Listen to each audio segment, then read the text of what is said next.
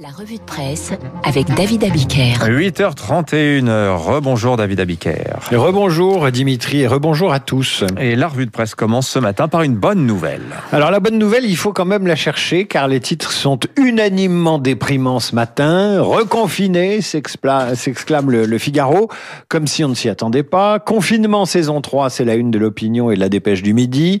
Putain un mois, c'est libération. Pour le Parisien aujourd'hui en France, c'est la rechute. Et puis, quand même, il y a les échos un Français sur trois reconfiné.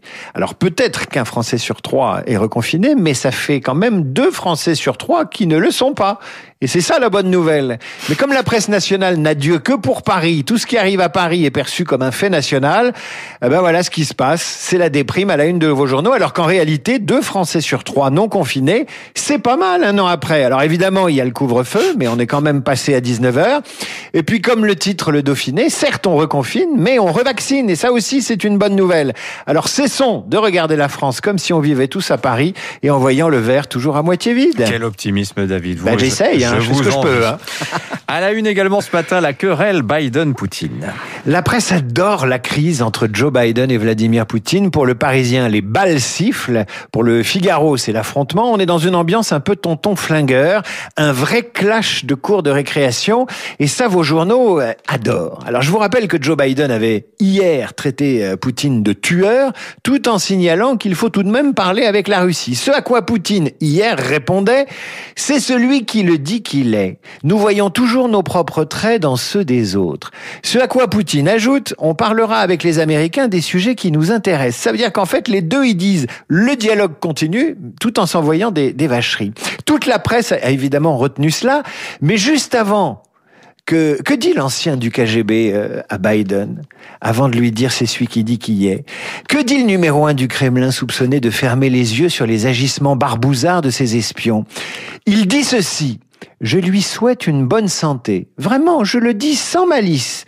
Alors quand un chef d'État soupçonné de faire empoisonner ses opposants, lisez d'ailleurs la Croix Hebdo ce matin, il est question de Navalny empoisonné par des agents russes, quand un chef d'État ancien du KGB vous souhaite une bonne santé après que vous l'avez traité de tueur, eh bien ça ressemble au retour de la mmh. guerre froide. Hein. Ici, euh, on, on, cherche encore la bonne nouvelle. Eh bien, il y a une bonne nouvelle. Parce que pour Nicole Bacharan, spécialiste des États-Unis, tout cela est rafraîchissant.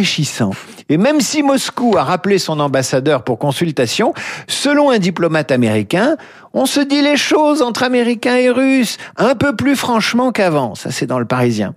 Et on se les dit à vive voix et pas avec des tweets. Et c'est un peu le retour des années Reagan, note un observateur, quand le président rompait la glace en interpellant directement les Russes. Au moins, c'était franc.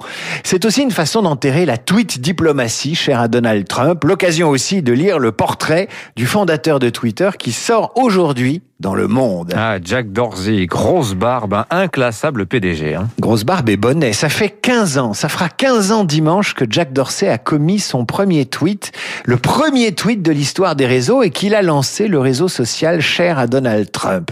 Corinne Lane du Monde tire le portrait d'un PDG atypique, un peu punk, un peu new age, qui raconte le monde dingue dans lequel nous avons basculé depuis l'invention des réseaux sociaux.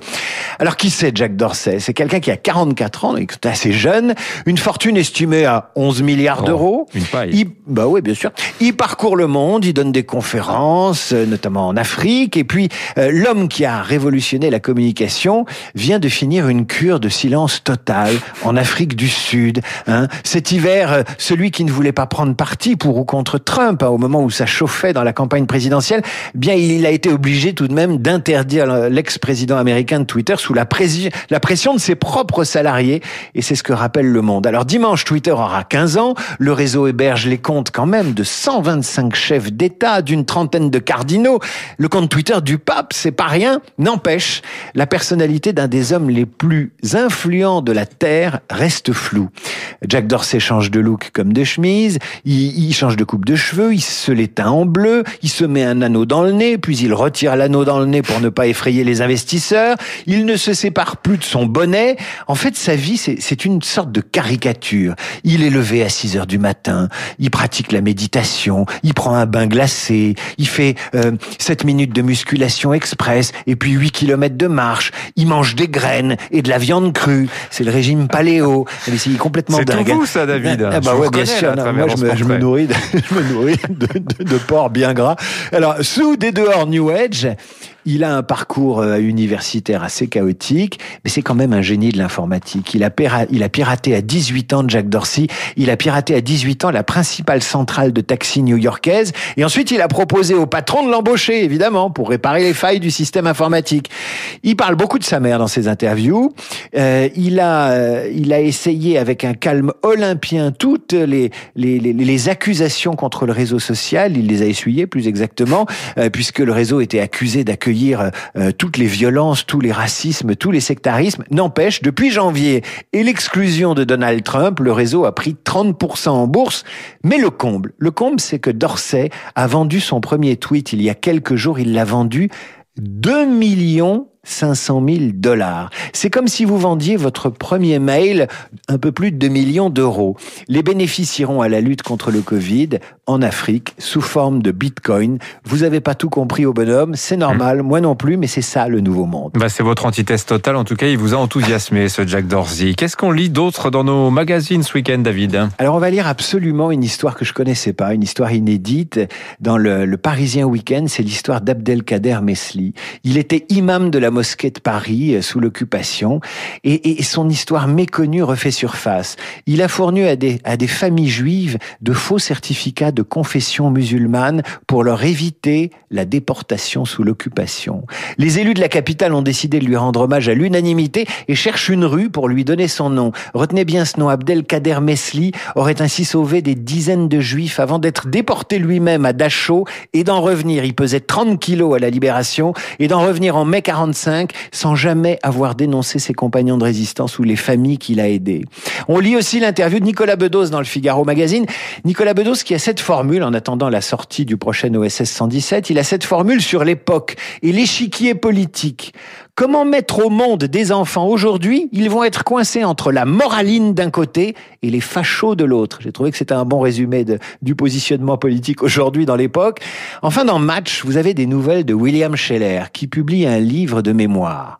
William Scheller, c'est l'ancien monde qui refait surface. Scheller qui raconte que sa carrière est terminée lorsqu'on lui donne une victoire de la musique. Là, il s'est dit c'est cuit, je suis mort. Scheller qui raconte ses séjours en maison de repos pour burn-out, qui révèle qu'il n'est pas le fils de son père. William Scheller qui confie un long parcours de drogué à la cocaïne et au LSD. Sa rencontre avec Peter alors qu'il est en ménage avec Nelly, ses deux enfants d'un premier mariage avec une femme qui ne pensait qu'à pondre, dit-il, et qu'il a quitté rapidement.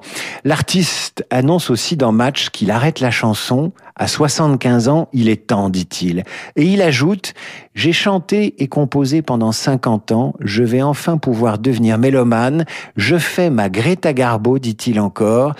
Faire sa Greta Garbo, c'est peut-être la, la façon la plus élégante de se confiner.